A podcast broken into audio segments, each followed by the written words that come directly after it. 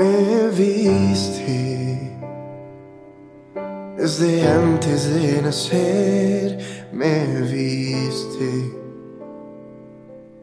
Cada paso que yo di, lo viste. Y aún así, me dices, ve, ¿quién soy? Para que pongas en mí tu confianza. Soy solo un hombre sin valor, sin nada que ofrecer. ¿Qué voy a hacer? ¿Qué diré? Sale mi nombre de tu voz, me vas llenando el corazón. Aquí estoy, aquí estoy. Tu fuerza quema en mi interior. ¿Qué tal amigos? Sean bienvenidos una vez más a su podcast favorito, Camino a la Santidad. Nuevamente nos encontramos aquí, su amigo Manuel García. Y Josué Escandón, Meni, híjole, hay algo que va a decepcionar a mucha gente el día de hoy. Vaya, vaya que sí. Fíjate que hay una fecha en este mes que es muy eh, capitalista para algunos, este, pura mercadotecnia para otros, pero pues amigos, tengo que decirles, y sí, la, la Iglesia Católica fundó también el día de San Valentín. Vaya, qué gran decepción para todos aquellos que lo ven como un día meramente comercial. Sí, este, pues no, pues déjenme decirles que pues el día de San Valentín no se trata de un bebé con alas en pañales, no es un cupido, ¿verdad? San Valentín fue un sacerdote mártir que vivió en Roma alrededor del siglo III, eh, caracterizado porque en ese siglo había bastante persecución a los, a los católicos. Entonces, pues vamos a ver que va a haber muchos mártires durante ese periodo de la historia. Claro, ese periodo que la historia lo recuerda como un gran eh, fruto de mártires, una gran persecución a todos los cristianos. Precisamente estamos hablando de tiempos allá del emperador, eh, déjenme recuerdo, emperador Claudio II. Eh, él, bueno, pues empezó a perseguir como todos sus antecesores a estos cristianos, esta nueva secta eh, judía, como ellos lo llamaban. Y bueno, pues hablemos un poco de más acerca de este personaje importante que vemos hoy, 14 de febrero. Fíjate que la, la, información de la vida de San Valentín no es tan precisa, ya que los documentos en donde se encuentra la, la, la vida de San Valentín son documentos apócrifos. Este, si pudieras explicarnos, Manny, a grandes rasgos, que es un documento apócrifo para la gente que nos escucha. Bueno, para todos los que nos escuchan, un documento apócrifo es aquel documento que narra alguna historia, algún evangelio, algo, alguna vida de algún santo, pero que al no tener datos eh, reales o al no aportar algo realmente a la fe, bueno, pues se considera como algo no canónico, algo eh, más alejado, que nos puede servir a veces, a veces no nos puede servir, a veces puede traer buenos mensajes, malos pero no se considera dentro del canon oficial. ¿Qué es el canon oficial? Bueno, pues todos los libros reconocidos por la Iglesia Católica. Entonces todos estos libros son libros que alguien escribió, eh, un tal Meni del siglo III se puso a escribir un libro de la historia de San Valentín y bueno, pues no estamos seguros realmente de que sea algo eh, aprobado o algo realmente cierto. Sí, en pocas palabras son documentos que no aportan a nuestra salvación. O sea, nos van a aportar más o menos de lo que nos puede llevar el camino a la salvación, ¿verdad? Este, pues bueno, para ya continuar con San Valentín, Eh, San Valentín era un sacerdote que incluso llegó a convertir personas del, del de la corte de, Roma. Si no me equivoco, era Asterio. Asterio, que fue como el. Eh, ¿Cómo decirlo? El que empezó a interrogar a San Valentín, el que lo tenía ahí encarcelado, vamos a decirle como su, su custodio. Eh, era el teniente del, prefecto. Es, exactamente esa era la, la posición dentro del imperio de Roma de Asterio. Sí, bien, como comentas, Asterio, bueno, pues empezó a interrogar un poco a San Valentín y entre sus interrogaciones le decía que, bueno, ¿por qué hablaba en contra de los dioses romanos? Porque él no predicaba a los dioses romanos en ese entonces. Y una de las cosas que le dijo fue, bueno, si realmente, eh, pues tú vienes de un dios todopoderoso y si realmente tu dios es tan importante, pues devuélvele la vista a mi hija que está ciega. Entonces San Valentín cuenta la historia que en ese momento pidió a Dios afirmando que él era la única luz verdadera de este mundo, que él lo podía todo y le dijo con estas palabras aproximadamente.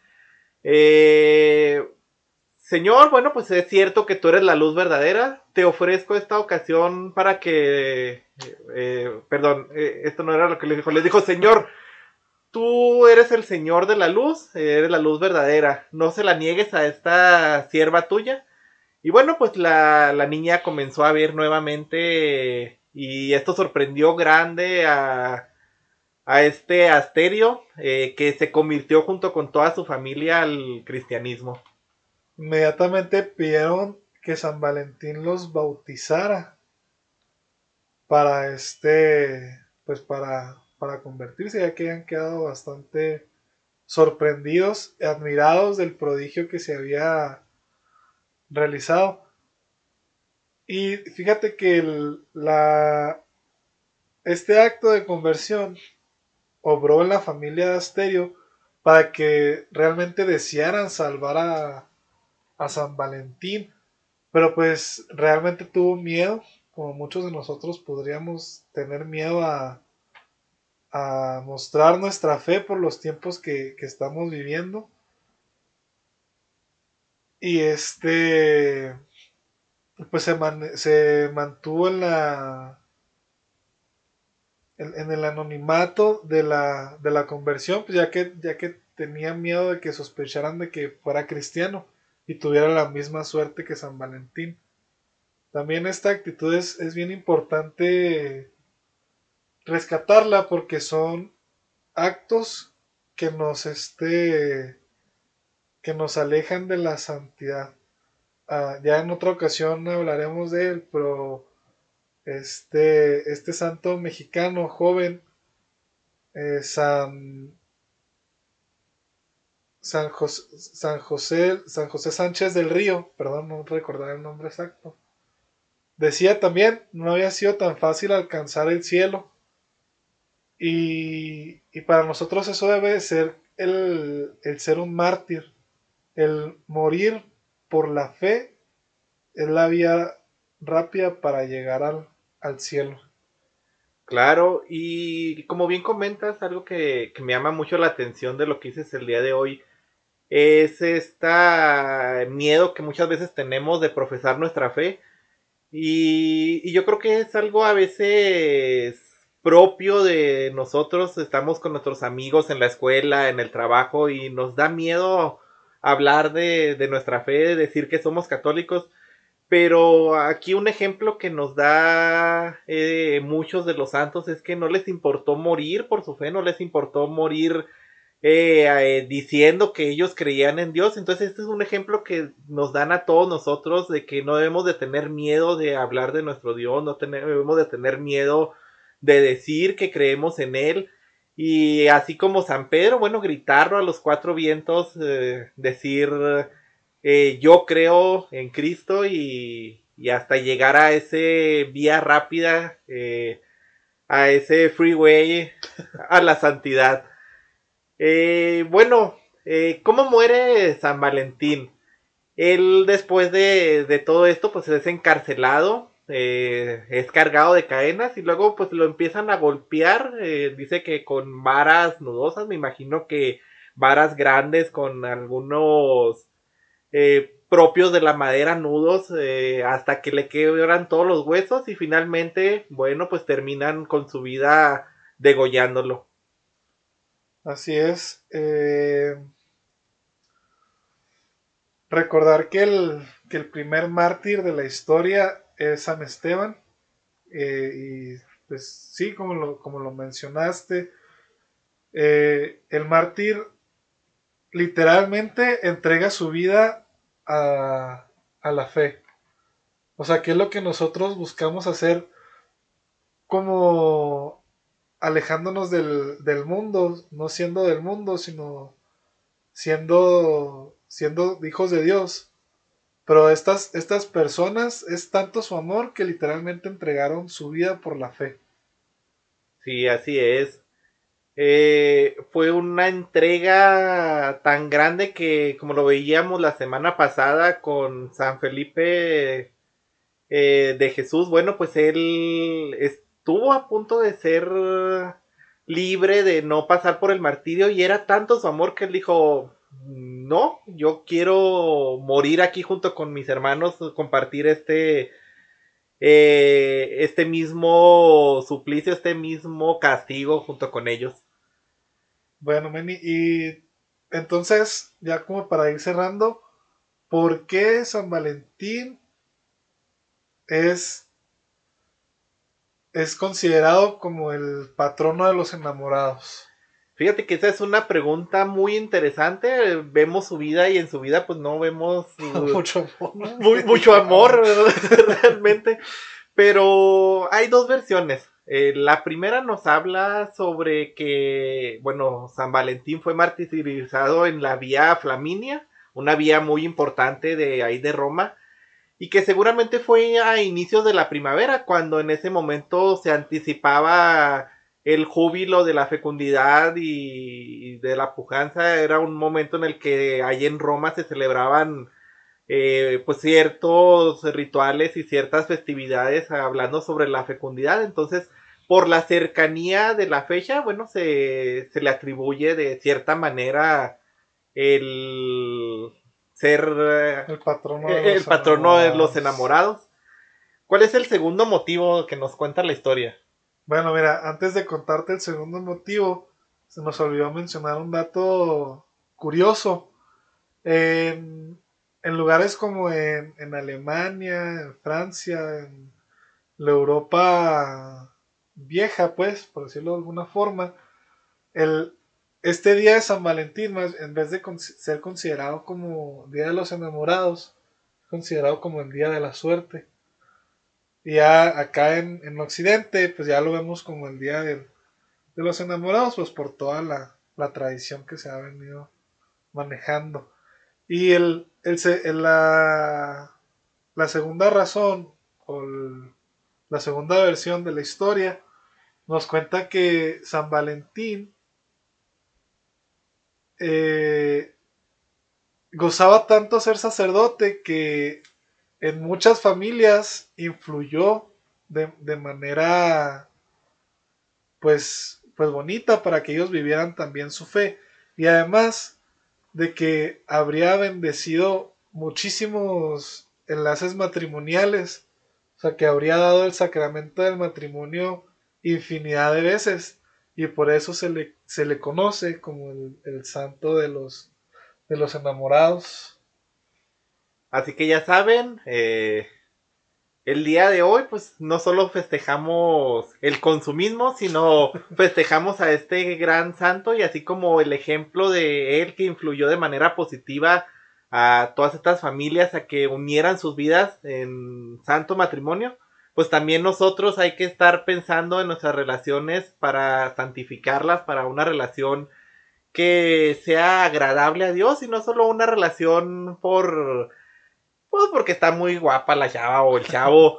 algo que realmente pues nos lleve a la santidad. Esa es la, la meta propia de- del matrimonio como pareja. Eh, bueno, pues esto sería todo de mi parte. Josué, ¿algún comentario? Eh, sí, nada más enfatizar un poco lo último que comentas, ya que me parece muy, muy importante. Una, una pareja no solamente te da compañía, porque de ser así, pues en cualquier momento te aburrirías o llegaría la monotonía y pues terminan, colapsan. Eh, la, la, pareja, tu pareja, te debe ayudar a llegar a ese camino de la santidad. O sea, no te va a llevar, pero te va a llevar a ser una mejor persona, una persona santa. Y sobre todo, va a ver, nos, nos va a enseñar el amor hasta en lo más simple. Recibiendo un buenos días en la mañana, en lavar los platos, en barrer, en no solamente se trata de un amor físico, sino de ver todo el panorama del amor desde lo más simple. Así es. Es otra, como veíamos en la introducción de este podcast, bueno, pues es una de las maneras en las que podemos llevar este camino de santidad, porque realmente no es difícil, simplemente es un camino al que todos estamos llamados y más si es en una vida santa de pareja en la que juntos nos vamos a complementar y vamos a recorrer este hermoso camino de santidad. Bueno, hermanos, eso sería todo por nuestra parte. Los invitamos a que nos sigan escuchando, eh, nos sigan aquí en el canal. No sé cómo funciona aquí en Spotify, en YouTube. es Bueno, pícale aquí abajo a la campanita y suscríbete aquí en Spotify. No estoy muy seguro. Pero bueno, síganos eh, aquí en el canal. Vamos a estar conte- subiendo contenido constante. Y bueno, pues eso sería todo por nuestra parte. Dios los bendiga. Yo te envío a que liberes mi pueblo. Tus manos serás mi instrumento. Lo harás, lo sé. Ten fe, no pares más. Que cada paso que tú des yo lo daré contigo con más fuerza. Serás testigo de mi amor y de renombre, tú serás profeta. No temas más, solo ve que contigo yo estaré.